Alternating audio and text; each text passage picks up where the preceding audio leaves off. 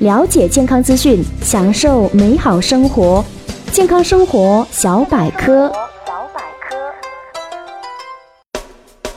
Hello，大家好，欢迎收听健康生活小百科，我是主播李姿。本栏目由喜马拉雅与健康生活小百科联合出品。那么在上期节目当中，李子跟大家简单梳理了一下不吃早餐的危害。而本期节目呢，李子主要想跟你聊聊，既然早餐一定要吃，那怎么样才能够吃得营养又健康？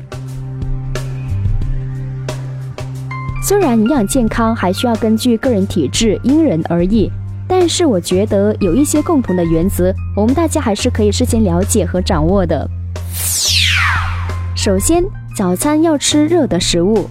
那么早晨，当我们醒过来的时候呢，其实室外的温度尚未回升，而人的肌肉、神经以及血管都没有舒张开来。如果这个时候吃早餐，我们吃一些冰冷的食物，那必定会影响我们体内的微循环，导致血流不畅。而且，如果长期吃冰冷食物的话呢，还会使我们出现食欲差。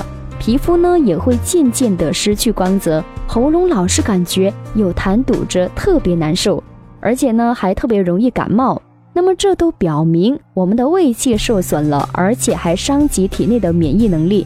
尤其要记得，各位女性朋友不能够吃冰冷食物。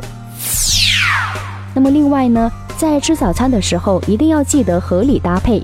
牛奶、豆浆都是我们生活当中常见的食物，而且营养丰富，我们可以任选其一。可是早点除了吃一些稀的以外呢，记得一定要搭配一定量的干点。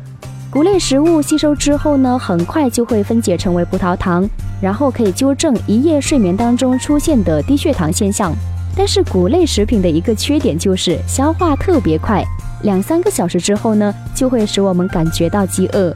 因此，还需要我们在吃早餐的时候呢，记得要适量摄入一些富含蛋白质和脂肪的食品，例如鸡蛋、豆制品、瘦肉等等。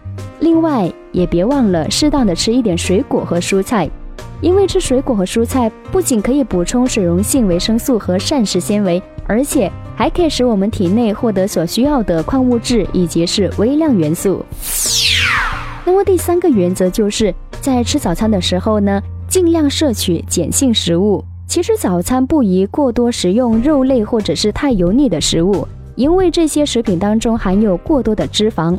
因此呢，我觉得我们的早餐呢可以选择，例如像热粥、热燕麦片、热牛奶、热豆花、热豆浆、芝麻糊、山药粥、大枣粥等其中的一种。然后呢，再适当的搭配吃一些水果和蔬菜、点心等等。那么这样的早餐既方便省事，又营养充分。何乐而不为呢？最后，早餐很重要的一点就是一日三餐的推荐比例到底是多少呢？那么据了解，早餐、午餐和晚餐的比例呢，最好就是三比二比一。这样的话呢，就能够让你在一天内所吃的精华，在体内最旺盛的时候都被消耗掉了。俗语有讲：一年之计在于春，一天之计在于晨。所以，我希望通过我们本期节目呢，可以帮助到大家，每一天都可以吃到营养又健康的早餐，拥有最好的精力去迎接充满挑战的每一天。好了，以上就是我们本期节目全部内容，感谢您的收听，我是李子，酸酸甜甜的李子。更多精彩节目资讯，可以登录喜马拉雅搜索“健康生活小百科”，或者是关注“健康生活小百科”的微信公众号“百科九四五”。我们下期再见喽，拜拜。